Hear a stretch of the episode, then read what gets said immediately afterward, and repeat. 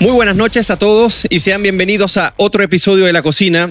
Un episodio que quizás empiece un poco agotador porque ¿Qué tanto tema nos da el gobierno hoy día y en apenas una semana, pasando de un año a otro, con enormes caos, con una crisis interna impresionante, con un nivel de desaprobación y decepción por parte de la ciudadanía, pero también denota un descontrol increíble en en manos de quienes detentan el poder y que están llamados precisamente no solamente a respetar los cargos, sino a mantener el orden institucional. Impresionados estamos todos y esto lo vamos a comentar hoy en la cocina cuando es 9 de enero, pero antes de partir, pedirte que te suscribas al canal si no estás suscrito y presiones esa campanita para que te llegue cada una de las actualizaciones y si te gusta esta conversación que vamos a tener, que compartas este video. Pero antes de partir con el análisis para poder comentar todo esto de las desprolijidades y la crisis interna eh, del gobierno, me gustaría saludar a mi amigo y dupla de cada uno de los programas, Jorge Gómez Arismendi. ¿Cómo estamos? ¿Cómo estás, amigo Eugeni? Muy bien, ¿y tú? Muy bien. ¿Tu fin de semana? fin de semana? ¿Bien? El mío estuvo bueno. Mira, yo. Estuvo bueno y descansando un poco. Como primer comentario, debería ser, bueno, un saludo a todos los comensales, ¿cierto? Nuestros queridos comensales. Buenos comensales. A nuestros buenos comensales. Eh, y antes de hacer un saludo, yo quiero decir algo respecto al gobierno. Porque uno piensa, bueno, pasaron las fiestas, ¿cierto? De fin de año, Navidad, Año Nuevo. Pero uno podría decir como frase que este gobierno no descansa.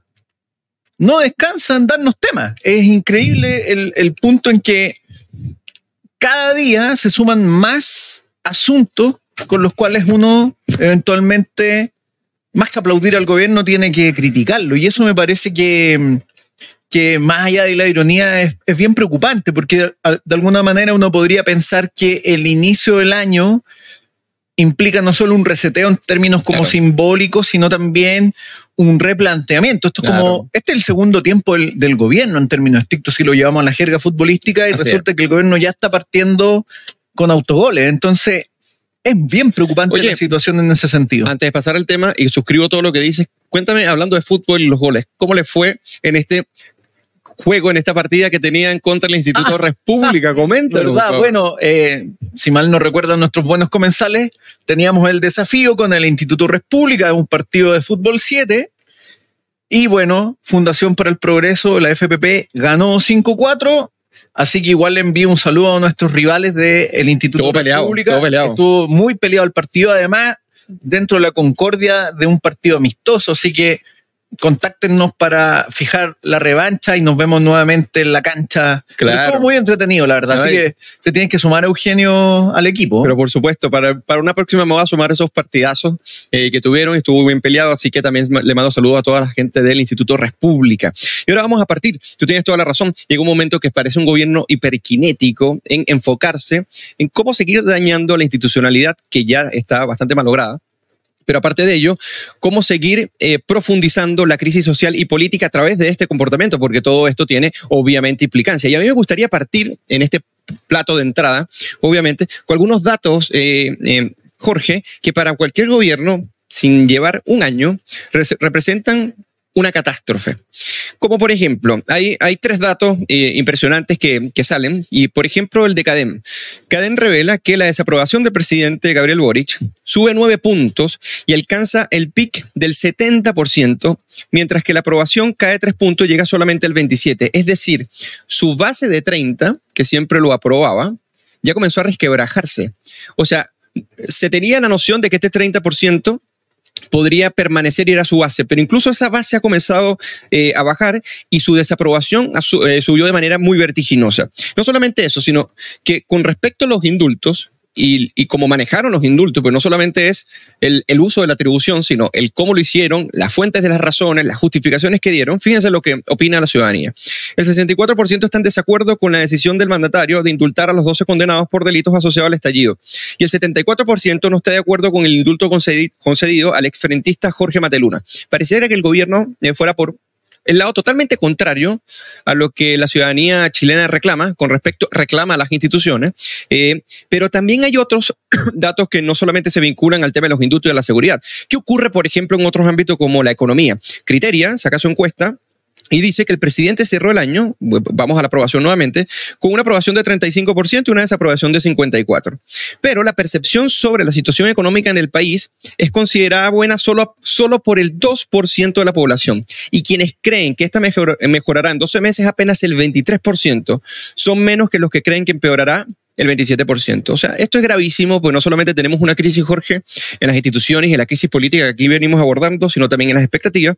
Y para cerrar con los temas, la encuesta CEP, la que llaman eh, la madre en todas las encuestas, también revela que el presidente Boric alcanzó eh, una aprobación de apenas un 24%, una desaprobación de un 61% y el 63%, coincidiendo también en cierta medida con criteria, de las personas cree que la situación económica es mala o muy mala pero la, la confianza en el gobierno descendió a 16% y esto va acompañado con los políticos peor evaluados. ¿Y cuáles son? Los que siempre vienen dando jugo y que nosotros siempre venimos eh, clarificando acá, que son Jackson, Tellier y Vallejo. Ahora, ¿cómo ves tú esta catástrofe o estos datos que reflejan una catástrofe y que es gravísimo para el país y para la República. A ver, yo te sumo otro dato porque esto es importante mencionarlo y que la gente lo tenga en antecedentes. Si usted tiene una libreta como por ejemplo, Eugenio y yo tenemos, anotamos las cosas, anote esto, porque esto es un dato muy importante.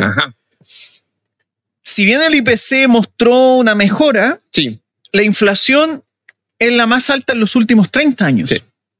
Y aquí es importante este dato porque de alguna manera todo el discurso del el grupo gobernante hoy día aludía a que los 30 años que eventualmente eh, existían previos a 2019 habían sido prácticamente los peores, ¿cierto? Este eslogan muy burdo de no fueron 30 pesos, fueron 30 años, apuntaba a eso, pero resulta que hoy día efectivamente la ciudadanía está sufriendo la mayor inflación desde hace 30 años atrás. Y resulta que este gobierno se ha mostrado más bien incapaz de afrontar esto de una manera adecuada las perspectivas no son optimistas en ese sentido. Es muy probable que eventualmente la inflación vaya bajando y no por causa del gobierno, más bien porque hay una cierta institucionalidad que ha soportado los embates de este gobierno. Este, yo creo que es un punto clave. Yo creo que lo que estamos viendo acá es el reflejo de una ineptitud ya recurrente. Esto no es primera vez que ocurre, no nos olvidemos. Probablemente el primer episodio de esta ineptitud, ¿cierto? Yo lo dije en el programa anterior, de que el gobierno y quienes gobiernan hoy día lo hacen por tincada. Así es.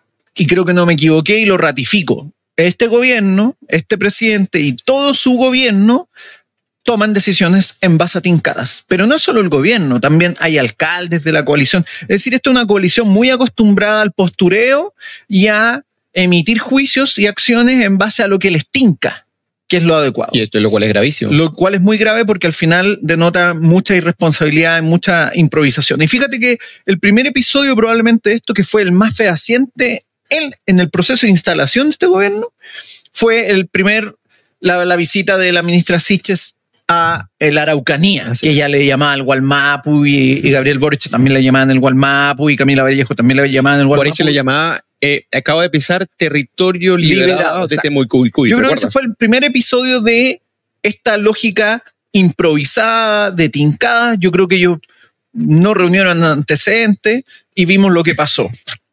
Segundo episodio, también con la ministra Siches, por ejemplo, el tema de los aviones que supuestamente eh, iban a, el episodio de los aviones con, con, con, los venezolanos.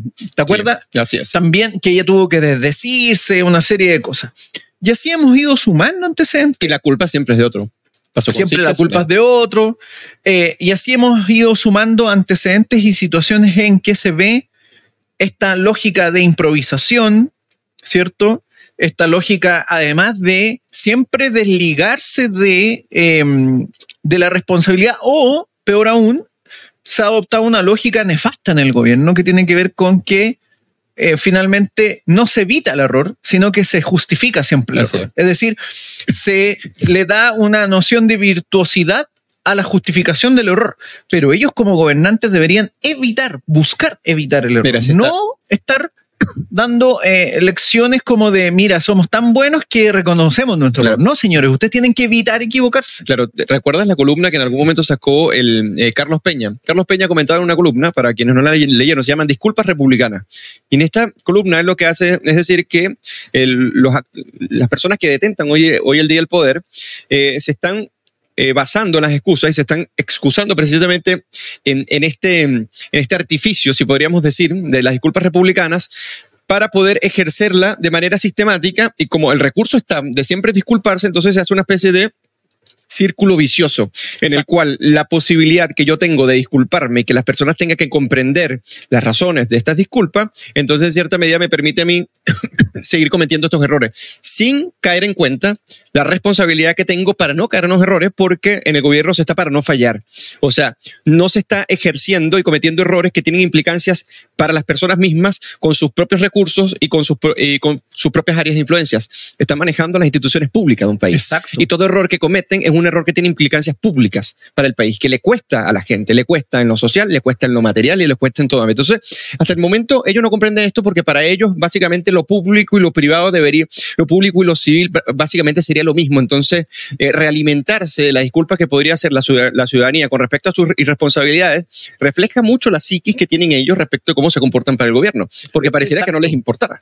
No, y además, fíjate, esta psiquis se ve reflejada en un eslogan que ahora instalaron y que los medios siempre son tan permeables en eso de esto de habitar el cargo. Este es un eslogan, en el fondo es un concepto muy performático, en el fondo de lo que ellos reflejan. Y tal como dice tú, Eugenio, refleja su psique. En el fondo, esta idea de habitar el cargo, que claro, uno lo puede entender desde la perspectiva de que el cargo no les pertenece y efectivamente, eh, efectivamente en una república, en un sistema democrático, el cargo no le pertenece a nadie.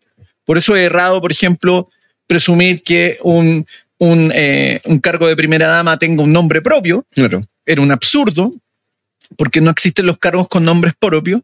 Pero esta idea de la, del habitar el cargo de alguna forma también esconde esta idea de que ellos llegan al cargo eh, con toda su humanidad. Claro. Pero en esa eh, pretensión, a mí me parece que ellos no asumen que hay una exigencia al ocupar un cargo o habitar un cargo, que es. que tú tienes que ser tu mejor versión en el cargo, no tu peor versión. Y que hay un conjunto de reglas que te obligan a cumplirlas. Exacto. Que no, dependen, que no dependen de repente que yo diga, ¿sabes qué? Mira, no me, no me interesa cumplir eh, estas funciones porque subjetivamente yo no las aprecio. No, estás obligado a hacerlo. El, cargo, el cargo te obliga y las normativas, si no las cumple, te castigan. Exacto. Entonces, yo creo que ahí también hay un error de concepción que ellos tienen respecto al ejercicio del poder, que es problemático porque en el fondo no están entendiendo el ejercicio del poder. Ellos asumen y presumen que ellos vienen a hacer una nueva forma de hacer política, pero que en realidad termina distorsionando el ejercicio del poder. Entonces, yo creo que acá hay varios problemas que se suman. Yo creo que hay un, nivel de desprolijidad, ¿cierto? Está muy visible, es, es, es, visible en distintas situaciones, en distintos casos. Pero además aquí, fíjate, está también el tema, a mi parecer, de la prepotencia en el ejercicio del poder. Y ahí yo creo que el presidente lo mostró en el episodio de estos indultos, ¿cierto? Ya respondí la pregunta. Cuando él efectivamente, y, mucha gente, es muy raro, porque ahí o la gente no entiende lo que escucha, que es peor que no entender lo que se lee, sino que no entienden lo que escuchan, sino que además haciendo una defensa ciega del presidente diciendo que él ya había contestado la pregunta, cuando en realidad él solamente había respondido respecto al caso Mateluna, no respecto al caso de Luis Castillo y de, en este caso, de, el caso de Luis Castillo, que era la pregunta específica que le, que le hacen y que el presidente no responde porque hace una embolinada de perdí del puerto de un buque, hablando de, de, del indulto, en la historia, de que era una aplicación muy polémica, nunca responde respecto al caso específico. Y cuando el periodista reitera la pregunta ante la no respuesta del presidente, él dice, ya respondí de una manera muy prepotente que además... Y llega un momento que lo, que lo atropella, porque cuando dice, ya respondí, ya respondí la pregunta, o sea, llega un momento que no, tampoco deja hablar. Le impone, exacto. Y, no es primera vez que el presidente muestra ese tipo de actitudes con la prensa, no nos olvidemos, por eso hay que hacer siempre buena memoria en esto. No nos olvidemos cuando en plena campaña, en plena campaña de, eh, del plebiscito, él asusa a una señora a insultar a la prensa. Así es.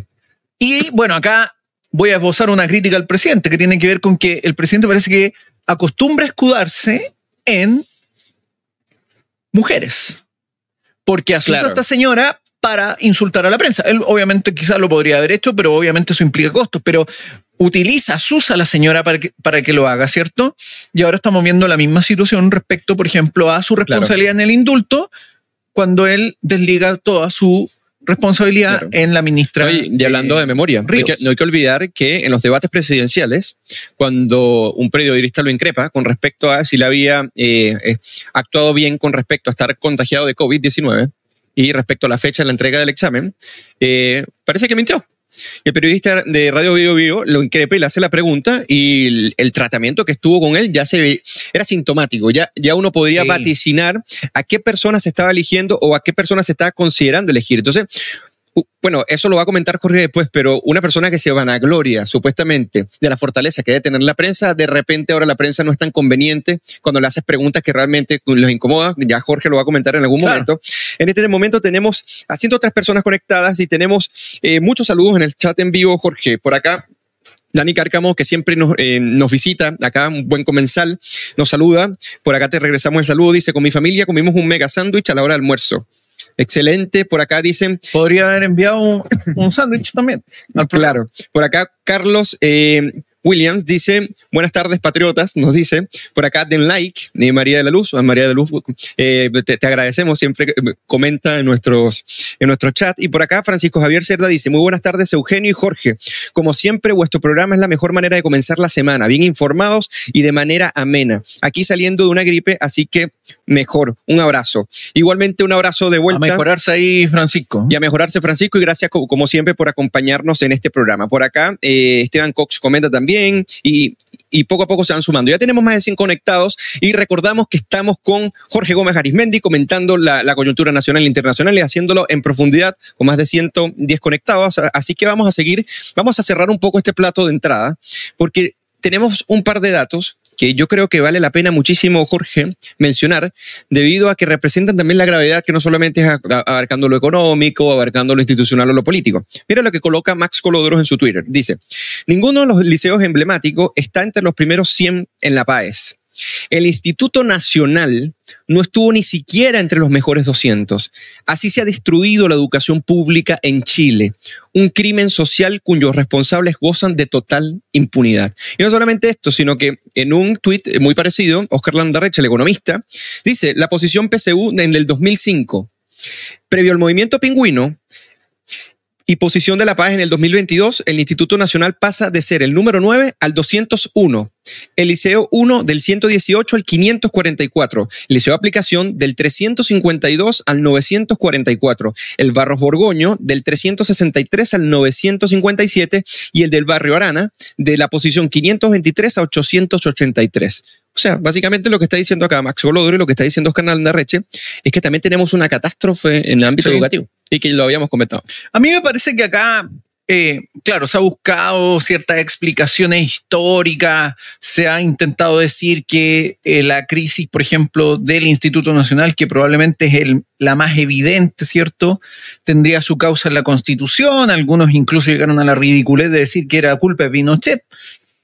Pero aquí lo claro, y a mí me parece que esto está muy ligado además con el gobierno y con los indultos, es que estos colegios emblemáticos, como el Instituto Nacional, que eran eh, colegios que eran altamente competitivos, digámoslo así, en las pruebas de selección, que sacaban gran cantidad de puntajes nacionales, que lograban que varios de sus alumnos entraran bien posicionados en distintas universidades tradicionales, etcétera, es el efecto de la instauración de lo que uno podría llamar la lumpenización Claro. de la educación y de otros ámbitos, porque al final acá es claro que a partir del 2006, ¿cierto? Cuando se produce la, la primera como irrupción del- de los pingüinos y estas manifestaciones sistemáticas, pero sobre todo a partir de 2011, que es de donde surge finalmente los liderazgos que hoy día están causando estragos en el poder ejecutivo y probablemente también en el legislativo,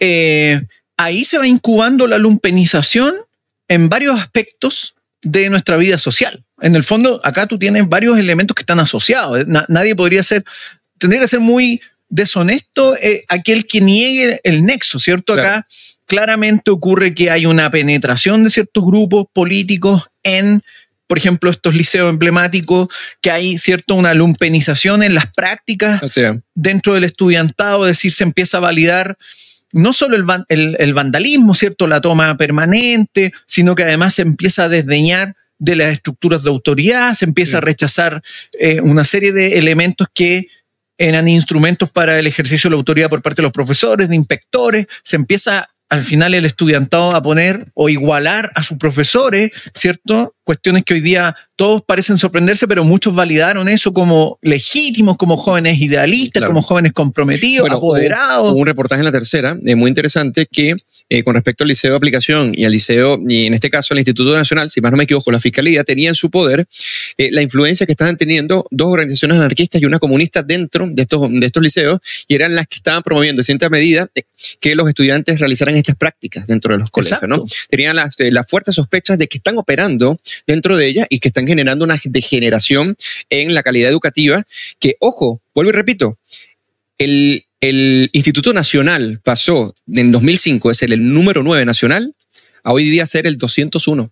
Eso es una catástrofe. Exacto. No, y además tú tienes, mira, hay un episodio, probablemente tú no, no lo sabes, Eugenio, pero eh, probablemente quienes nos están viendo sí lo recuerdan, de una estudiante llamada María Música, si no me equivoco, que, le, que toma un jarrón de agua y le tira el jarrón de agua en la cara a una ministra.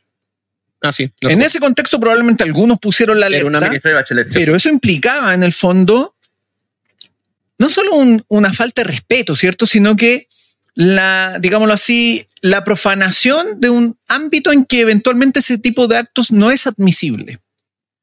Y hoy día, claro, hoy día varios están pontificando, lo vamos a hablar eso con respecto a lo que ocurrió en Brasil, pero no nos olvidemos que hace unos años atrás, eh, cuando había una reunión en el ex Congreso respecto al tema educativo, un grupo de sujetos, eh, incluidos estudiantes y adultos, irrumpieron, ¿cierto?, en esas sesiones, se subieron sobre las mesas exigiendo plebiscito y una serie de cosas.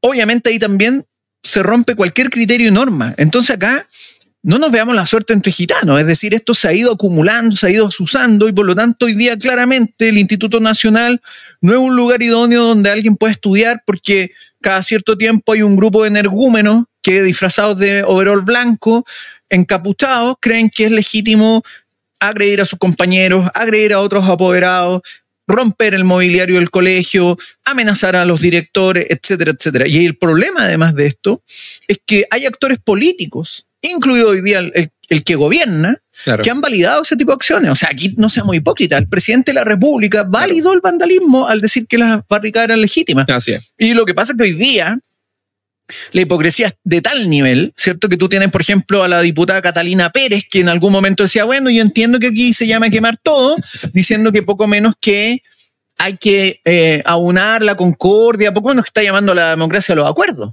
Pero es un nivel de hipocresía que ni ella se lo cree. Entonces, es que en ese discurso cayó hasta Mon Laferte, por ejemplo, que básicamente justificaba que se quemaran, en este caso, los supermercados, porque ya el supermercado, de cierta medida, representaba un robo para la ciudadanía. Entonces, eh, Jorge Gómez, hemos dicho acá varios datos que son muy relevantes, que reflejan la crisis de una manera bastante profunda. Y ahora vamos al plato de fondo. Y antes de pasar a este plato de fondo, si no estás suscrito, recuerda suscribirte a este canal, presionar la campanita para que te lleguen todas las actualizaciones. Nosotros hacemos conferencias, charlas, invitamos para, diversos, eh, para diversos eventos y tenemos diversos productos, así que son bien interesantes para que puedan visitarnos y habitar en la comunidad de la Fundación para el Progreso. Ahora vamos a pasar para el plato de fondo y el plato de fondo va a empezar con esta palabra, Jorge Gómez, que dice, no estamos en Kitsania. Mm. La dice Iván Flores, eh, congresista del, eh, de la democracia cristiana. Y esto es con base a un reclamo que se hace porque el presidente de la República, para tratar de excusar la atrocidad que, que, ejecutó, porque tú puedes tener una herramienta legítima que está garantizada institucionalmente, que es el, el, indulto, pero otra cosa son las razones para justificarlo, pero además hacer una, una serie de comentarios para pasar por encima de todos aquellos que, o sea, organismos, a instituciones que son los que están encargados de juzgar y de sentenciar. Entonces, bueno, él dice, bueno, ¿sabes qué? Eh, hicimos estos indultos, pero hubo muchas desprolijidades, no de él, sino de otras personas, y esto llevó a la renuncia de eh, la ministra de Justicia, eh, Marcela Ríos, y por otro lado también de su asesor directo, Leo Pendía. Entonces, me gustaría saber, o sea, que analicemos un poco esto, porque yo creo que esto refleja, Jorge, la gravedad del problema en el que Gabriel Boric acaba de meter a Chile. O sea, ellos están reflejando no solamente un quiebre impresionante dentro de su capacidad para gobernar, la complacencia al sector más radical de la coalición, por otro lado, pero la dejadez y el divorcio total que existe con la sociedad civil respecto de lo que opina o cómo puede reaccionar frente a estos casos. Cuéntame cómo lo ves. No estamos en Kitsania. yo creo que Gabriel Boric en algún momento fue honesto y dijo, yo no estoy preparado para gobernar. Él lo dijo en una entrevista. Yo creo que hay una cuota de responsabilidad de los grupos políticos que lo levantaron sin oír esa advertencia. Porque él lo dijo, yo no me siento preparado para gobernar. Y yo creo que hoy día estamos viendo que en muchos aspectos él no está preparado para gobernar. Por distintos factores, psicológicos, de madurez. Yo creo que hay un tema muy claro en cómo ellos visualizan el ejercicio del poder. Entonces yo creo que ahí hay una responsabilidad de los grupos políticos, sobre todo, por ejemplo, la centroizquierda o el llamado socialismo democrático, que rápidamente en su afán de acceder al poder se adhirió a esto, sin medir las consecuencias. Yo creo que muchos ahí están viendo las consecuencias internamente. Ellos ayudaron. Para callado. Ellos ayudaron a que la institucionalidad de hoy en día estuviese así deslegitimada. Exacto. No, y además se, se sumaron rápidamente a eso. Y yo creo también hay votantes que eventualmente deberían estar haciendo el juicio de, de esto, porque lo que hace el diputado, Flores en este caso, es, más grave de lo que tú piensas, Eugenio, porque fíjate, una cosa es que tú plantees la discrepancia ideológica con un adversario, que tú le digas a tu adversario, mire, usted en ese sentido está equivocado, en este aspecto yo discrepo de usted, e incluso tú podrías decir, usted con su política carece de ética, etc. Pero aquí el llamado es más grave. Porque lo que está haciendo el diputado es decirle al presidente que actúe como un adulto. Claro. Y ese, eso yo creo que es el peor llamado que puede hacer un político a otro político. Es decir, le ya cuando, ya cuando la Corte Suprema había llamado que respetara la Constitución. Exacto. Llega un congresista le dice, compórtese como un adulto. Es que es peor, porque fíjate, por último, a ti te acusan de, Muy de acuerdo. usted transgredió la norma y tú puedes decir, sí, lo siento, me equivoqué, o sí, lo estoy haciendo abiertamente. Pero acá el problema de fondo es que le están haciendo un llamado de atención como lo hace una persona adulta a un adolescente. Así es. Por favor, madura, compórtate como corresponde. Y yo creo que eso es muy grave, pero no es extraño. A mí no me parece extraño. ¿Por qué? Yo creo que aquí hay varios factores. Primero, tú ves de alguna forma que em, hay una cuota fuerte y, muy visible de infantilismo en la coalición gobernante, sobre todo en sus miembros más jóvenes. Esto lo hemos visto en Giorgio Jackson. Por ejemplo, Giorgio Jackson, al hacer este aspaviento moral, es un, es un, es un, un infantilismo. Es una inmadurez. Eh, ves cuotas de voluntarismo también muy notorias. Es decir, y por eso yo he insistido en el tema de que gobiernan por tincadas. Está su nivel de voluntarismo y por tanto su ausencia de responsabilidad que no miden los efectos de lo que ellos promueven. Ellos lo miden después. El caso del presidente Boric es muy decidor porque él, obviamente, en el contexto del estallido social, uno podría decir, no, hizo el acuerdo el 15 de noviembre, pero, pero Boric siempre juega a doble, a doble banda, digámoslo así. Por lo tanto, él de alguna forma igual asusó la violencia. Giorgio Jackson, ni hablar, asusó el romper los torniquetes. Entonces ah, viene ¿Cómo luego. Olvidar, ¿Cómo olvidar el muchas, muchas gracias, cabrón? Exacto. Entonces luego se dan cuenta que no es tan fácil gobernar en un contexto así y empiezan a recular, ¿cierto? Ya, hagamos un acuerdo, gobernemos.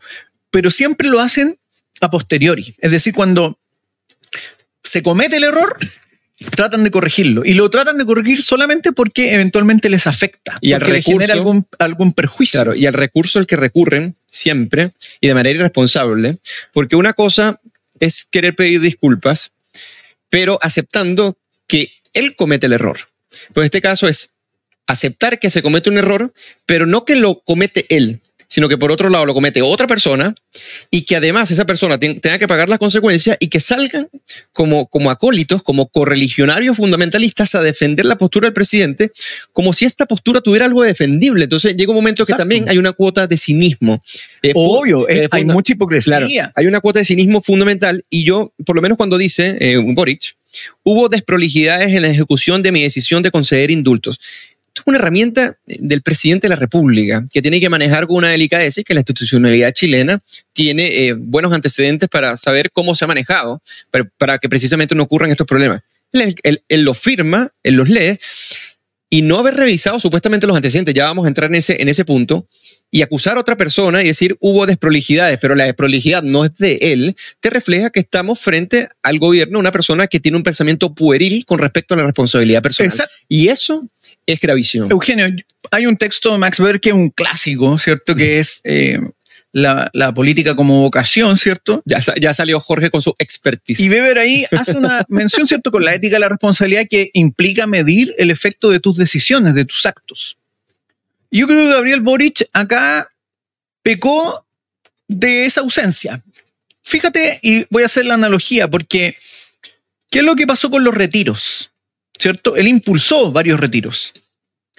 Los antecedentes de que los retiros eventualmente podrían tener efectos perniciosos en la economía y por lo tanto en la calidad de vida de los ciudadanos estaban dados. Su ministro Marcel lo dijo, pero él impulsó esos retiros, actuó irresponsablemente, a sabiendas de que había antecedentes que indicaban que eso podría ser pernicioso. Lo que pasa es que ahí el efecto y la responsabilidad se diluyó, porque fueron varios los que tomaron la decisión. El efecto vino después. Daniel Matamala dijo, no, si esto es un cuco, pero el cuco llegó, Daniel Matamala, y resulta que el efecto llegó. Y entonces, como Boric, en el contexto de una alta inflación, una situación económica más compleja, miembros de su propia coalición buscan impulsar un nuevo retiro, él dice, no, no, no, no, no, el retiro podría ser pernicioso, pero, pero solo porque a él le podría afectar, no en función del efecto. Entonces, ¿qué es lo que pasa? que acá ocurrió lo mismo, pero el efecto vino muy rápidamente. Indultó a un sujeto y claro, el efecto se produjo inmediatamente. ¿A quién indultaste? Y yo creo que ocurre lo mismo. Él no actuó con responsabilidad al tomar la decisión, no consideró los antecedentes de manera adecuada, llegó y tomó la decisión por mero voluntarismo. Y yo creo que hoy día está pagando las consecuencias. es impresionante que no se pronuncie con respecto, porque habla sobre las desprolijidades, pero no se pronuncia con respecto a las declaraciones que hace. desprolijidad y que, y que, no, y que no se pronuncie con respecto a las declaraciones que hace Castillo Paso respecto a cuando, cuando dicen que hay que seguir en las calles.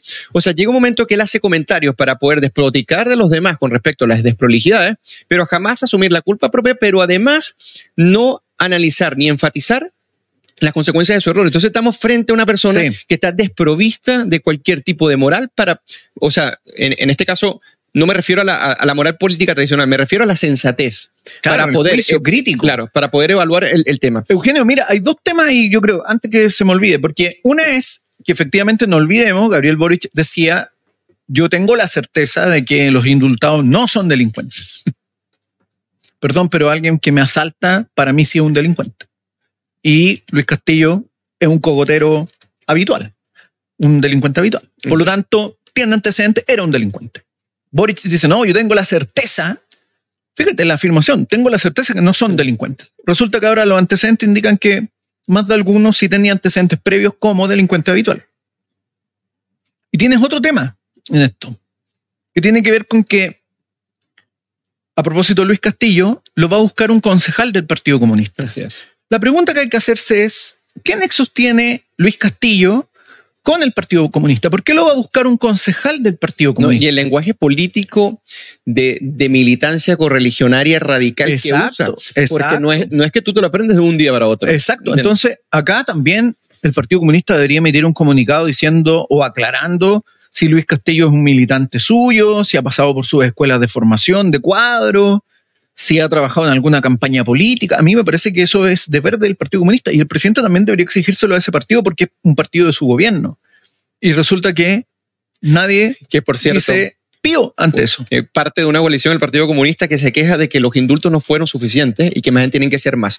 Jorge, Ahora vamos a pasar a otro tema, pero antes me gustaría, hay bastantes comentarios, eh, más de 183 personas conectadas. Por acá Teresita Reyes dice, hola, esta es mi primera visita a este canal. Felicitaciones chicos, muy buen programa, ya me suscribí. Excelente Teresita, así que te esperamos cada lunes para que nos acompañes como buena comensal acá con Jorge Gómez Arismendi y los invitados que tenemos.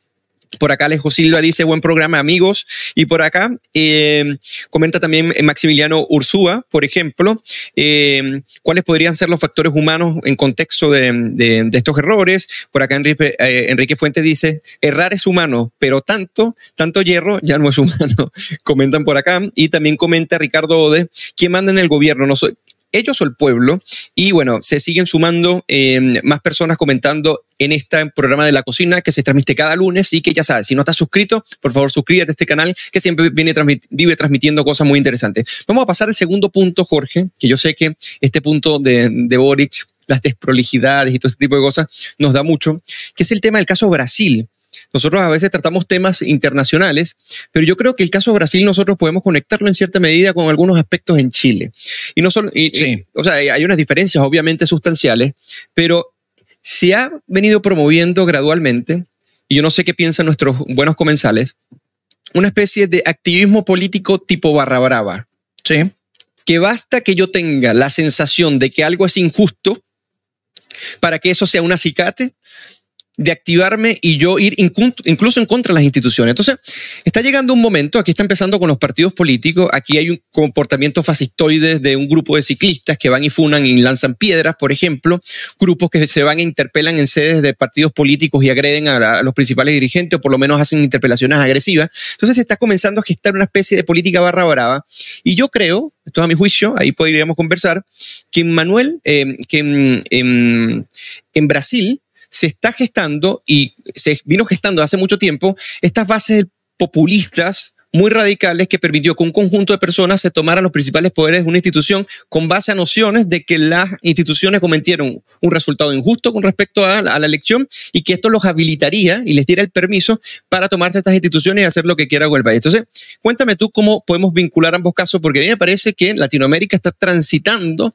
hacia esa forma de activismo, la cual es peligrosa para la democracia. Yo creo que este fenómeno tiene, eh, incluso escapa a América Latina, yo creo que tiene antecedentes a nivel digámoslo así, global, yo creo que acá hay tres factores claves para mí. Una es como el tema de las fake news, y ahí entra todo el tema de los sesgos cognitivos, cómo la gente eventualmente juzga la información, cuánto se cerciora de la información que, con la cual toma decisiones. Yo creo que también hay un tema de una estructura respecto a la política que responde claramente a una clave populista, es decir, aquí hay un tema de crisis de los partidos políticos, los partidos políticos se vuelven incapaces de hacer de articular, a, los intereses de, una ciudadanía muy diversa y por lo tanto la dinámica siempre es más bien un liderazgo y una articulación mediante redes sociales y además una práctica política extrainstitucional, porque esto es lo que, lo que se ve. En el fondo es, mira, me llegó esta información, eh, eventualmente lo dice nuestro líder o afecta a nuestro líder, bueno, vamos y recurramos entonces a la acción extrainstitucional.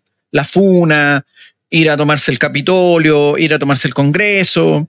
Y este es un mecanismo que están usando actores de distinta índole política o de color político. No, mm, pueden ser de derecha o izquierda. Hoy día, claro, la izquierda hoy día acusan a la derecha, en este caso, de miren lo que hace la derecha, pero no solamente cuando la derecha está en el poder, pero cuando ellos están. No, no, olvidemos que Guillermo Tellier planteó que eventualmente si es que en la convención las cosas no salían como ellos querían, había que rodearla.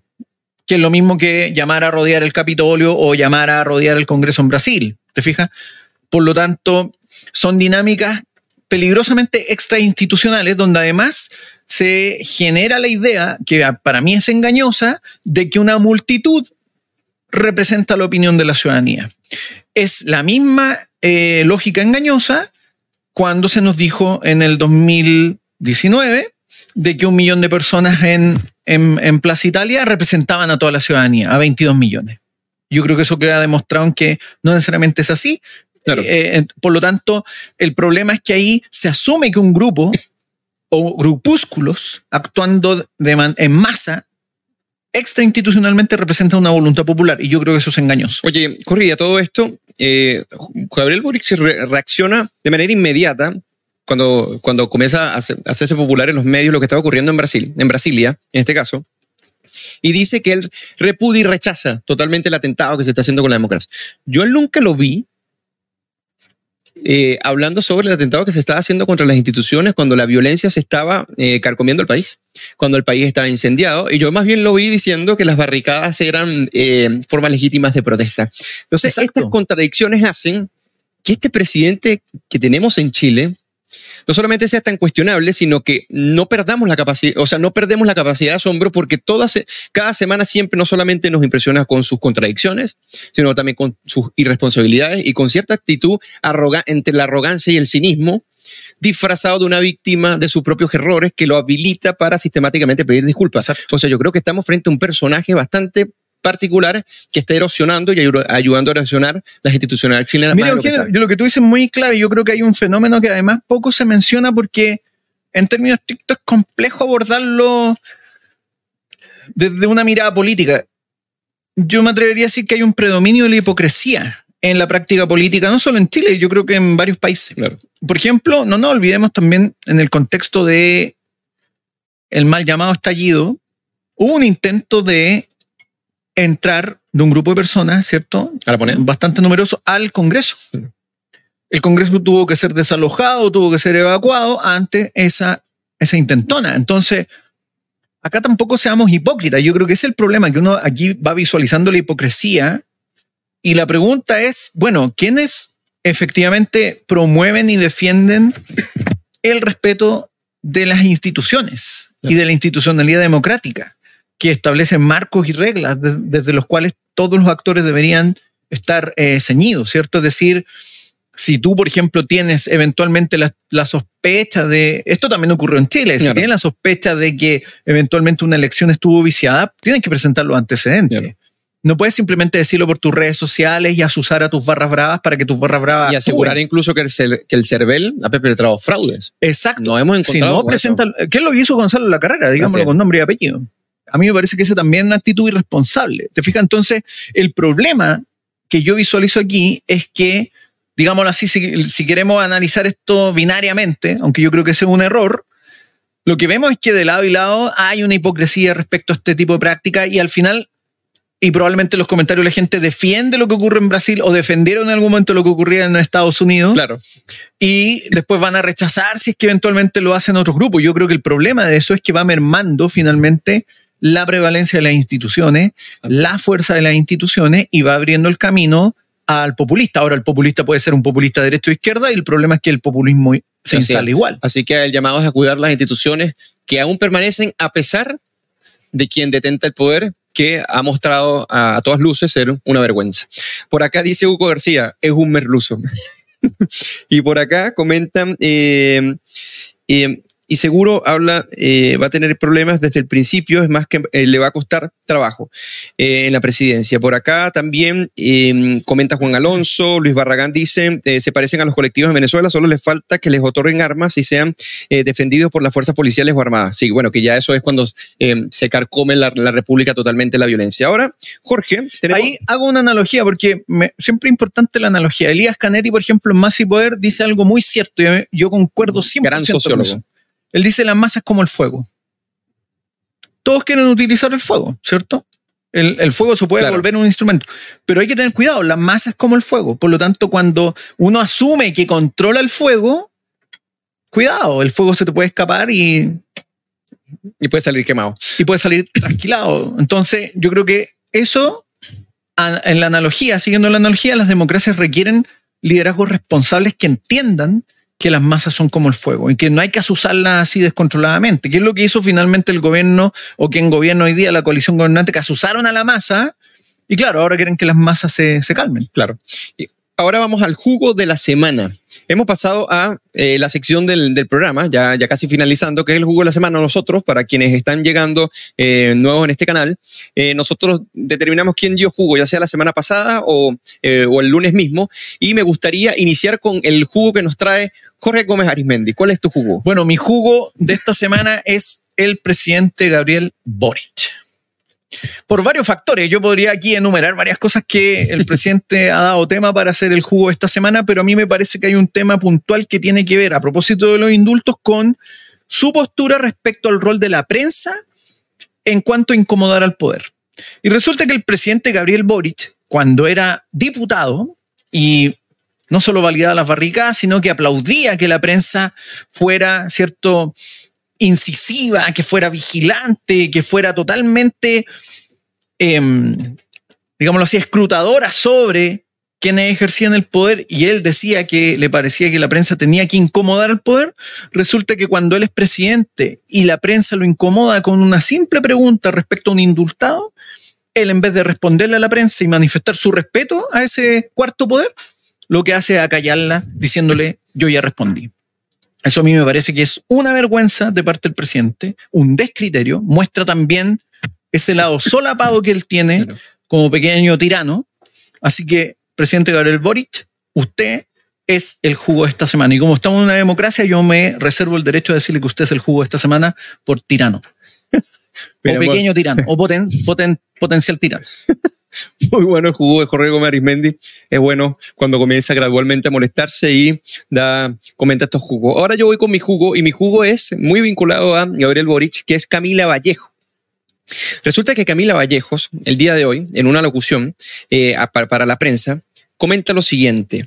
Si el presidente hubiera tenido todos los antecedentes a la vista, no habría tomado esa decisión. Esto con respecto al, indulto de, de Luis Arturo Castillo. Y ahora la gran pregunta que debería hacerse eh, Camila Vallejo y todo el gobierno, ¿no es responsable el presidente para obtener estos antecedentes? Esa es la gran pregunta que nos hacemos, por eso que me parece que es un gran jugo, porque primero es excusar, segundo es revelar lo inútiles que son precisamente, incluso teniendo todo el poder del Estado para acceder al detalle de los antecedentes, y tercero, la flojera o no sé si la flojera, la ineptitud del propio presidente de la República para poder obtener un elemento tan interesante para poder ejercer su distribución con respecto a dar un, indulto y darlo sin ni siquiera tener los respaldos. Y esto termina de comprobar lo que decía Jorge en el programa, en el programa pasado. El no tener los antecedentes ni el respaldo para opinar o para hacer algo significa que están gobernando por tincadas. Así que Gabriel Boric, pero fundamentalmente Camila Vallejo, que se presta a esto, y es obvio que se presta a esto, es el jugo de esta semana. Muy bueno tu jugo. Y además se complementa con lo que estábamos hablando. Si el problema acá es que finalmente quienes gobiernan deberían hacerlo en base a antecedentes, en base a razones fundadas, no en base a tincadas. El, que gobierna por, por tincada es retrotraernos al absolutismo monárquico de 1700. Así es. O sea, ahí, claro, el gobernante hacía lo que le, lo que le hacía lo que le, le, le, lo que le plazca, ¿cierto? Hacia lo que se le ocurriera y no necesitaba ninguna justificación. Pero hoy día, en un sistema democrático, el gobernante tiene que justificar sus decisiones. No puede llegar a hacer lo que, lo que se y tiene que asumir las consecuencias cuando esas decisiones son en detrimento de las demás personas. Ahora hemos finalizado este, eh, esta sección cuando tenemos más de 200 conectados y muchas nuevas, eh, muchas nuevas caras, como decimos, muchos nuevos comensales acá compartiendo con nosotros, así que esperamos verlo cada, cada semana. Y vamos al bajativo. El bajativo, para los que no conocen qué es el bajativo, nosotros recomendamos series, películas, poemas, libros. ¿Para qué? Para profundizar en estos temas, analizarlo de manera más crítica o simplemente para distraernos un poco de todo lo que es la coyuntura política que hoy en día eh, ha sido bastante eh, frenética, si podríamos decir. Me gustaría saber ¿Qué le traes a los buenos comensales hoy día, Jorge Gómez? Bueno, con tu bajativo. Yo voy a recomendar una novela que es de Ricardo Menéndez, un autor español que se llama Horda. Y es una novela distópica, muy ad hoc al tema que estamos hablando, porque es una sociedad donde gobiernan los niños, donde además, de alguna forma, las palabras han sido prohibidas y por lo tanto lo que va ocurriendo es que es eh, una sociedad donde predominan las imágenes, todo lo que es libro, todos los recuerdos son suprimidos y estos niños de alguna forma se elevan, ¿cierto? Como los inquisidores que de alguna forma buscan eliminar los recuerdos, buscan eliminar el uso de las palabras, buscan además instaurar una sociedad donde finalmente los sujetos solamente se ven acompañados por un pequeño simio. Y bueno, en la historia hay un sujeto que eventualmente quiere romper con esto. Eh, y entonces, claro, aquí hay un tema de fondo que a mí me parece muy clave, que es cuando las sociedades no pueden gobernarlas infantes. Así es. Son los adultos los que tienen que tomar decisiones. Muy Y interesante. Y, la- los adultos toman decisiones y asumen responsabilidades. Y además que se refleja mucho en la sociedad que estamos viendo hoy, que es una sociedad gobernada por, por la imagen, la sensación que te genera la imagen a través de las redes sociales y la reacción que generas sintiendo tu autoridad precisamente para poder hacer lo que quieras con las instituciones democráticas, con los liderazgos y con todo. hasta la forma de interpelar. Muy bueno tu, eh, tu bajativo. Ahora yo voy a recomendar un libro, que es un libro que es, un- es una serie de ensayos de un gran autor que nosotros hemos recordado, eh, recor- recordado, recomendado, citado acá en la cocina y que es de muy buen aprecio para la Fundación Progreso, que es el gran pensador y filósofo, historiador José Ortega y Gasset, que es una ontología que se llama El Espectador. En El Espectador hay muchos, eh, hay muchos ensayos muy buenos. Yo recomiendo el, el vinculado al fascismo y la democracia morbosa. Pero básicamente Ortega y Gasset analiza en esta serie de ensayos elementos muy importantes para poder analizar el comportamiento de masa.